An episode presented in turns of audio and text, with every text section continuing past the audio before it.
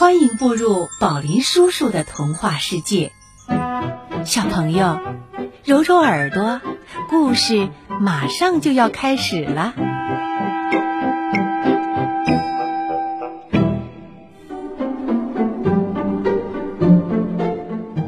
神探阿凡提，第一部，真假父亲，出版，新疆青少年出版社，作者延续之，第三集，一网打尽。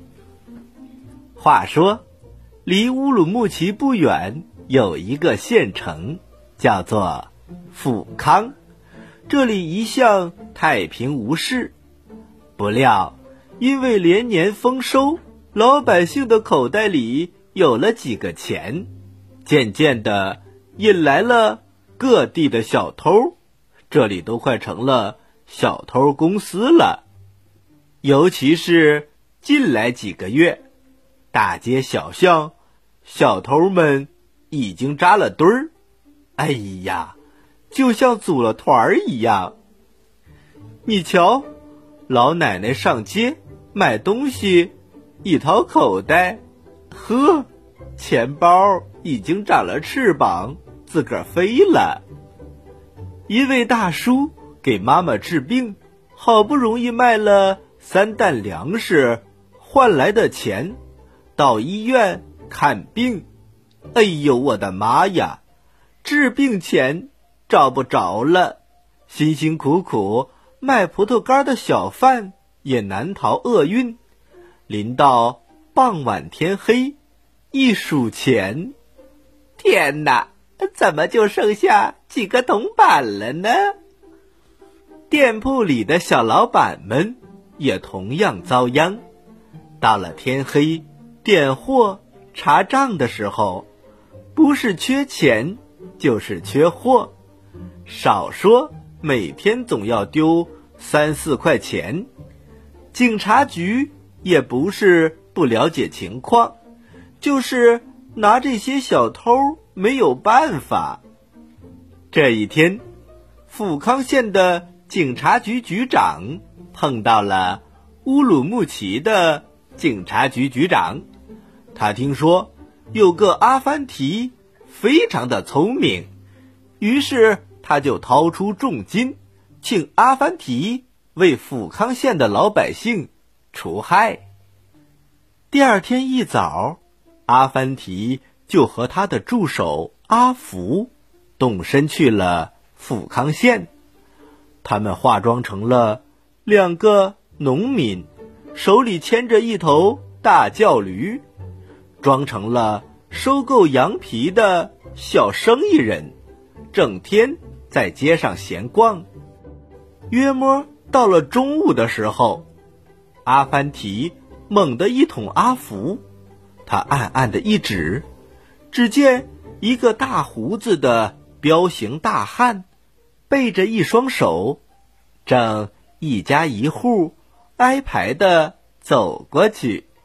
他身后一个十四五岁的小孩牵着一匹轿驴跟在身后，轿驴的身上驮着一只。大白布袋儿，沉甸甸的，也不知道里面装的是什么东西。每到一家店铺的门口，大胡子总是随手拿店里的货物交给身后的小孩儿，既不问价格，也不付钱。小孩接过来之后，往口袋里一塞，就得了。奇怪的是。每个店主总是点头哈腰的，不敢吭一声。阿凡提已经料到了八九分，他吩咐阿福盯住那个大胡子，然后自己走进了一家店铺。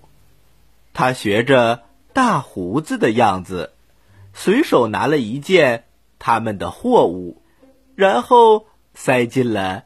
自己的袋子里，转身就走。可是那个店主却吃了一惊，他一步抢了出来，拦住了阿凡提。“哎哎哎，这位老哥，你是怎么了？不付钱怎么走了？”阿凡提笑了笑：“啊，刚才那个大胡子不也没有付钱吗？他能拿，我怎么拿不得？”店主非常的生气：“人家是什么人？你是什么人？看你好像是初来此地，不懂。”这里的规矩，阿凡提眨了眨眼睛，呃，正要请教，店主若是能说出所以然来，我这货物就还给你；若是说不上来，咱们警察局里去说话。只见这个店主压低了声音对阿凡提说：“天哪，他是。”小偷们的头叫做艾利木，你若得罪了他，不出三天，他就让小偷把你的东西都偷个精光。你若肯赏脸，让他在店里随便拿点东西走，那咱们这个店呐，半个月里就能保平安。正说着话。阿福已经回来了，他趴在阿凡提的耳边，把那个大胡子艾利木的住所告诉了阿凡提。小朋友们，不知道阿凡提接下来有什么打算呢？当天夜里三更时分，富康县的警察局长亲自带领。五六十个警察，一副手铐，他们把艾利木抓进了警察局。这个家伙牛高马大，很有几分力气，就算是躺在床上，七八个人还是按不住。没有办法，只好一下子把他打晕，这才算制服了他。好在。这件事情做得十分的机密，倒也没有让他的手下那班小偷惊醒。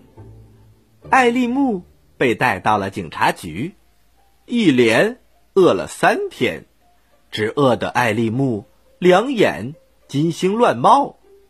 阿凡提这才假扮成牢头，送进了一盆牛奶、一盆羊肉。这个时候的艾利木。早就已经饿得忘了东西南北，他捧着食物，千恩万谢的吃了起来。一眨眼的功夫，这些东西已经下肚了。阿凡提看到牛奶和肉都被他吃了，他这才问：“艾利木大哥，你知道这是什么饭吗？”这时的艾利木早就。已经没有了锐气，他问道：“饭还有什么饭吗？难道坐了牢就没有饭吃吗？”阿凡提瞪着眼睛说：“大哥，你是第一次坐牢，难怪你不懂行。这是你临吃枪子儿之前的一顿离别饭，要不？”哪有这么丰盛的饭给你吃啊？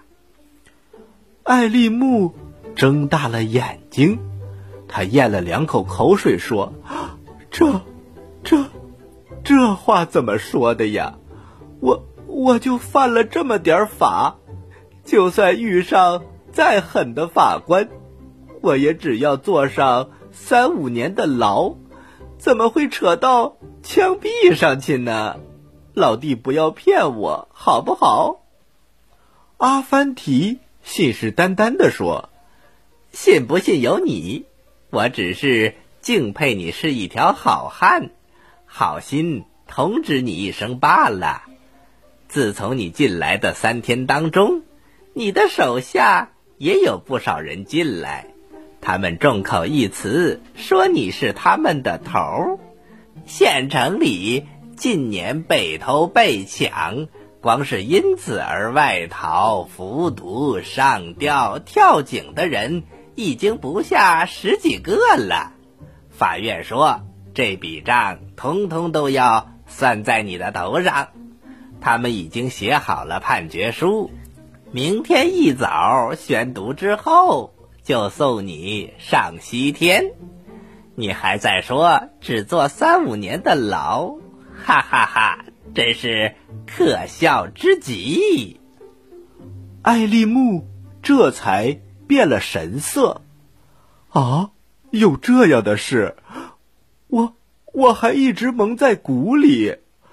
老弟，你你能救我一命吗？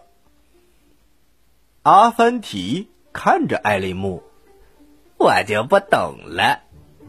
大哥，你为什么始终不肯立功呢？咱们局里有个规定，凡是立功的人，一律可以赎罪。大哥义气为重，只是人死了，一空百空，一了百了。你的那些手下可没和你讲什么义气，你却死死咬住不说。到底是为什么呢？艾丽木大声地说：“兄弟，我又没有死死的咬住。进来之后，从来没有一个人问过我一句话呀。”阿凡提假装恍然大悟的样子，他说：“有这样的事，好在现在还来得及。”大哥，若能抓住当地一百个小偷，你的这条命就包在我的身上，保证你没事儿。艾利木非常的高兴，兄弟，我本来是外地人，跟这些小偷也没有半点交情。只要我能活下来，管他们怎么样呢？我艾丽木若能死里逃生。一定不忘老弟的恩德。于是他们当场就商量了如何下手抓小偷的办法。